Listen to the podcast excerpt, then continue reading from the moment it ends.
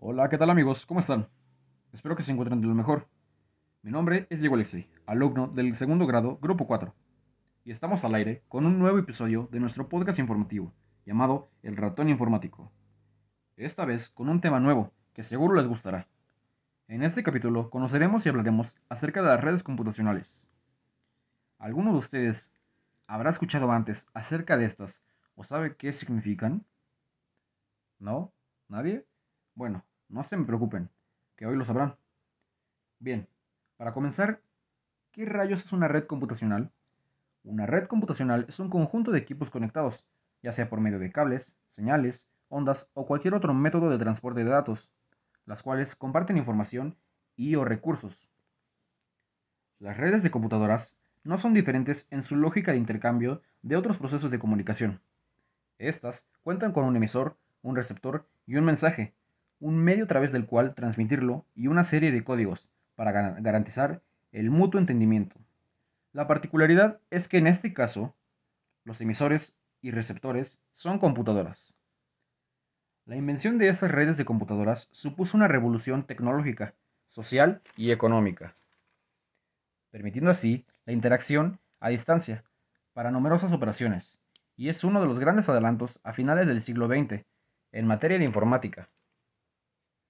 Y ahora, una vez sabiendo qué significa una red computacional y para qué sirve, pasemos a ver cuántos tipos de estas existen, así como a saber sus características. Y bien, en primer lugar tenemos a la red LAN. Sus siglas significan Local Area Network, o sea, red de área local, y su alcance es de no más de un edificio.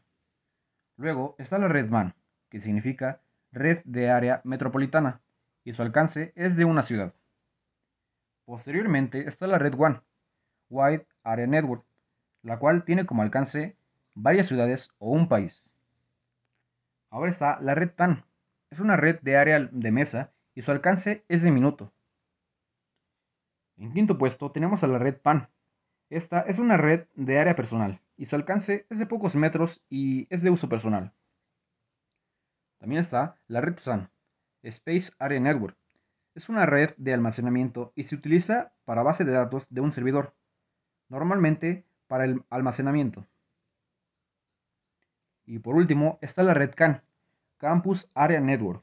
Es una red que conecta redes de área local a través de una geográfica limitada. Y bien, ¿qué les ha parecido la explicación de hoy? ¿Ya lo sabían? ¿Ya conocían todos estos tipos de redes computacionales? Háganmelo saber en los comentarios. Y bueno, esto ha sido todo de mi parte en esta ocasión. No olviden que si les gusta este podcast, comiencen a seguirlo y estén pendientes a otros nuevos episodios de El Ratón Informático. Hasta la próxima amigos.